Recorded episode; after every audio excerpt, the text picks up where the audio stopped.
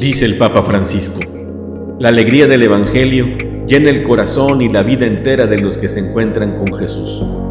Quienes se dejan salvar por Él son liberados del pecado, de la tristeza, del vacío interior, del aislamiento. Compartimos con la alegría del Evangelio la homilía de este domingo. El Señor esté con ustedes. y con su espíritu. Lectura del Santo Evangelio según San Juan. En aquel tiempo Jesús vio pasar a un ciego de nacimiento y sus discípulos le preguntaron, Maestro, ¿quién pecó para que éste naciera ciego, él o sus padres? Jesús respondió, ni él pecó, ni tampoco sus padres. Nació así para que en él se manifestaran las obras de Dios. Es necesario que yo haga las obras del que me envió mientras es de día, porque luego llega la noche y ya nadie puede trabajar. Mientras esté en el mundo, yo soy la luz del mundo. Dicho esto, escupió en el suelo, hizo lodo con la saliva, se lo puso en los ojos al ciego y le dijo, Ve a lavarte en la piscina de Siloé, que significa enviado. Él fue, se lavó y volvió con vista. Entonces los vecinos y los que lo habían visto antes pidiendo limosna preguntaban, ¿no es este el que se sentaba a pedir limosna? Unos decían, es el mismo. Otros, no es él, sino que se le parece. Pero él decía, yo soy. Y le preguntaban, entonces, ¿cómo se te abrieron los ojos? Él le respondió, el hombre que se llama Jesús hizo lodo, me lo puso en los ojos y me dijo, ve a Siloé y lávate. Entonces fui, me lavé y comencé a ver. Le preguntaron, ¿en dónde está él? Les contestó, no lo sé. Llevaron entonces ante los fariseos al que había sido ciego. Era sábado el día en que Jesús hizo lodo y le abrió los ojos. También los fariseos le preguntaron cómo había adquirido la vista. Él les contestó, me puso lodo en los ojos, me lavé y veo. Algunos de los fariseos comentaban, ese hombre no viene de Dios porque no guarda el sábado. Otros replicaban, ¿cómo puede un pecador hacer semejantes prodigios? Y había división entre ellos. Entonces volvieron a preguntarle al ciego, ¿y tú qué piensas del que te abrió los ojos? Él les contestó, que es un profeta. Pero los judíos no creyeron que aquel hombre que había sido ciego hubiera recobrado la vista. Llamaron pues a sus padres y les preguntaron, ¿es este su hijo del que ustedes dicen que nació ciego? ¿Cómo es que ahora ve? Sus padres contestaron, sabemos que este es nuestro hijo y que nació ciego. ¿Cómo es que ahora ve o quién le haya dado la vista? No lo sabemos. Pregúntenselo a él, ya tiene edad suficiente y responderá por sí mismo. Los padres del que había sido ciego dijeron esto por miedo a los judíos, porque éstos ya habían convenido en expulsar de la sinagoga a quien reconociera a Jesús como el Mesías. Por eso sus padres dijeron, ya tiene edad, pregúntenle a él. Llamaron de nuevo al que había sido ciego y le dijeron, da gloria a Dios, nosotros sabemos que ese hombre es pecador. Contestó él, si es pecador, yo no lo sé Solo sé que yo era ciego y ahora veo. Le preguntaron otra vez, ¿qué te hizo? ¿Cómo te abrió los ojos? Les contestó, ya se lo dije a ustedes y no me han dado crédito. ¿Para qué quieren oírlo otra vez? ¿Acaso también ustedes quieren hacerse discípulos suyos? Entonces ellos lo llenaron de insultos y le dijeron, discípulo de ese lo serás tú. Nosotros somos discípulos de Moisés. Nosotros sabemos que a Moisés le habló Dios, pero ese no sabemos de dónde viene. Replicó aquel hombre, es curioso que ustedes no sepan de dónde viene, y sin embargo me ha abierto los ojos. Sabemos que Dios no escucha a los pecadores, pero al que le teme y hace su voluntad, a ese sí lo escucha. Jamás se había oído decir que alguien abriera los ojos a un ciego de nacimiento. Si éste no viniera de Dios, no tendría ningún poder. Le replicaron, tú eres puro pecado desde que naciste. ¿Cómo pretendes darnos lecciones?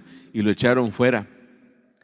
Supo Jesús que lo habían echado fuera y cuando lo encontró le dijo, ¿crees tú en el Hijo del Hombre?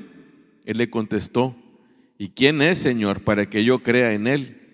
Jesús le dijo, ya lo has visto, el que está hablando contigo, ese es.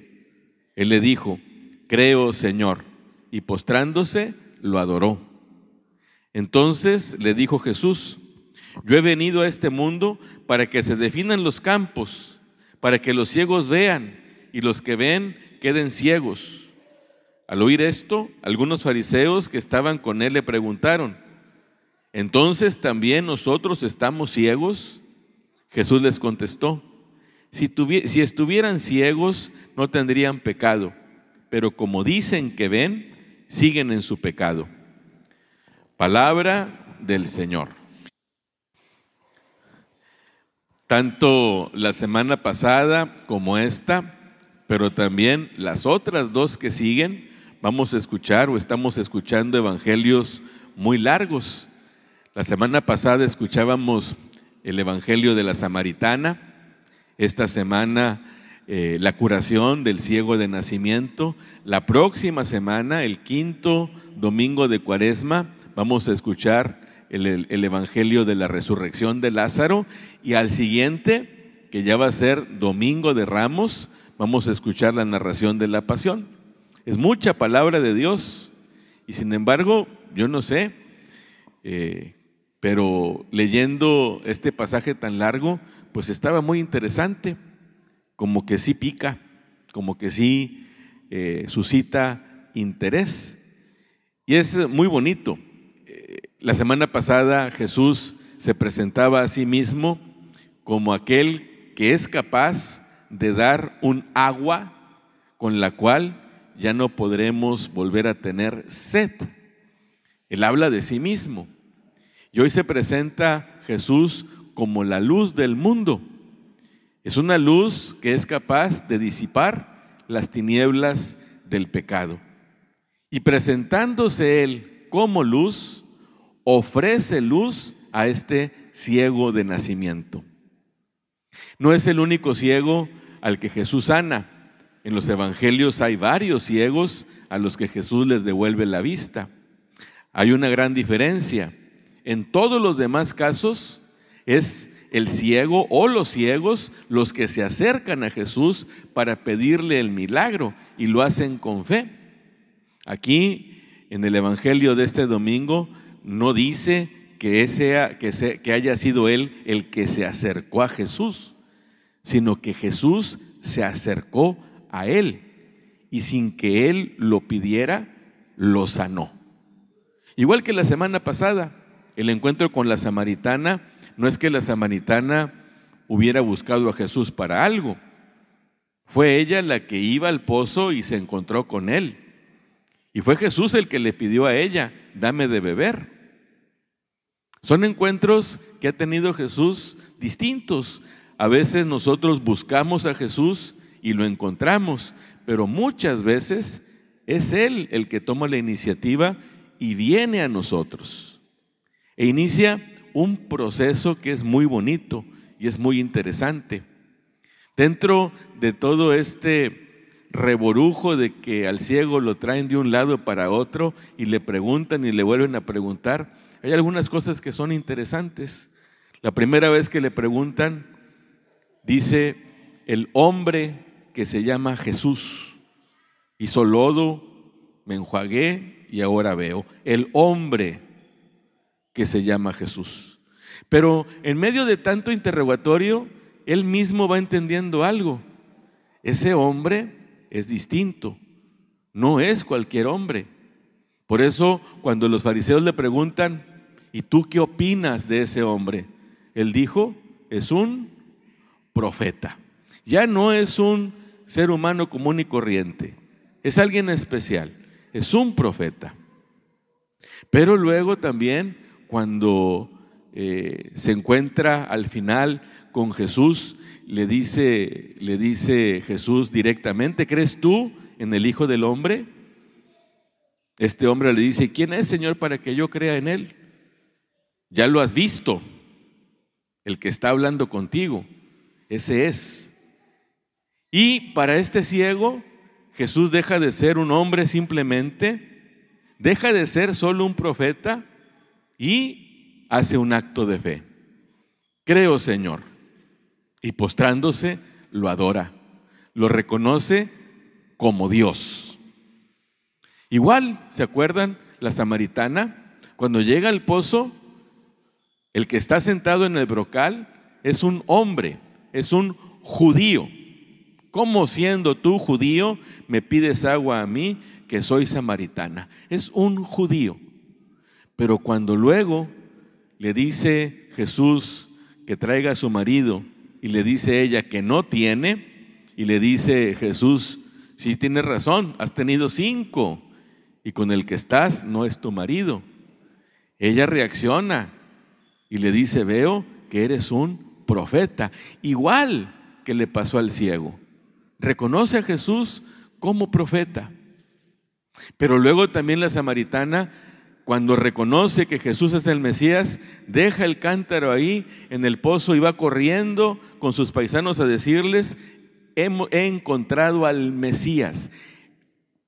Le viene la fe a esta mujer y viniéndole la fe, cumple lo que Jesús le había dicho. Recibe un agua, la fe, que le va a permitir ya jamás tener sed.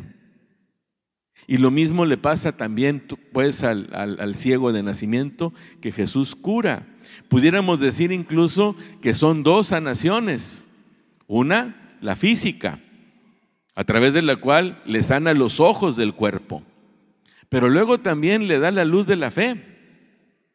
En la segunda, es su segunda curación, cuando este ciego reconoce a Jesús como el Mesías, como el Hijo del Hombre, y a final de cuentas reconoce su divinidad. Y eso para él es una nueva apertura de ojos. Pasa de las tinieblas físicas a la luz física, pero también pasa de las tinieblas del pecado a la luz de la fe. Y nosotros estamos aquí en misa, tenemos fe. En nuestro bautismo hemos sido iluminados por Dios. Hemos pasado de las tinieblas a la luz. Pertenecemos al reino de la luz. Y lo dice de una manera muy bella el apóstol San Pablo en la segunda lectura. En otro tiempo ustedes fueron tinieblas, pero ahora, unidos al Señor, son luz. Es muy interesante, yo creo que todos estamos de acuerdo que podemos comparar el pecado con las tinieblas. Cuando nosotros pecamos, no queremos que nadie se entere. Hacemos las cosas a escondidas, las hacemos en las tinieblas. Y nos da vergüenza que eso que hacemos a escondidas se dé a conocer. Nosotros ya fuimos arrancados del reino de las tinieblas y hemos sido incorporados a Jesús por el bautismo, también hemos sido lavados por el agua de la piscina de Siloé y nosotros ahora vemos con los ojos de la fe. Y por lo tanto, dice San Pablo, si hemos sido iluminados por Cristo, estamos llamados a vivir como hijos de la luz y a producir los frutos de la luz, que son la bondad, la santidad y la verdad.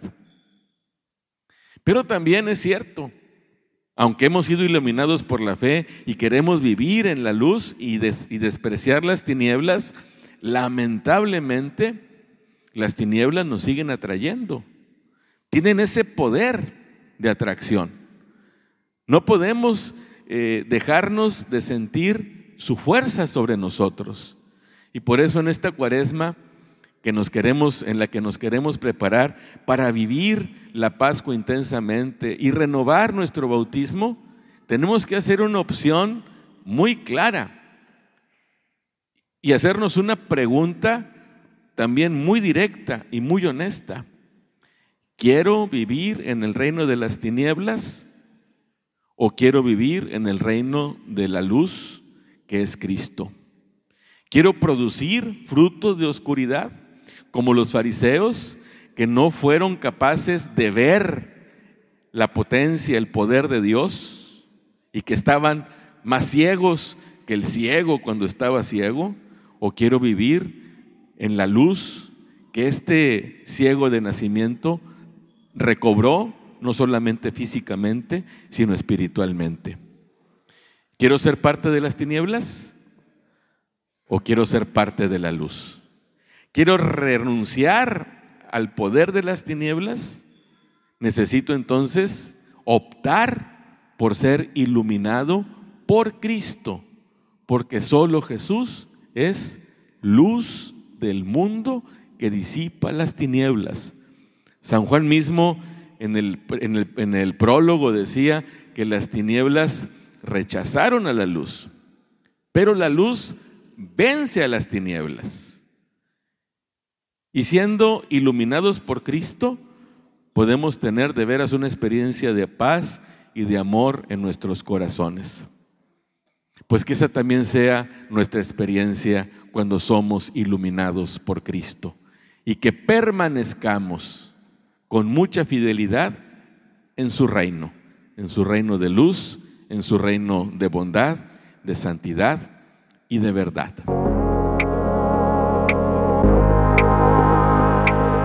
La palabra de Dios es viva, eficaz y más cortante que una espada de dos filos. Ella penetra hasta dividir alma y espíritu, articulaciones y médulas, y discierne las intenciones y pensamientos del corazón. Dios nos bendiga a todos.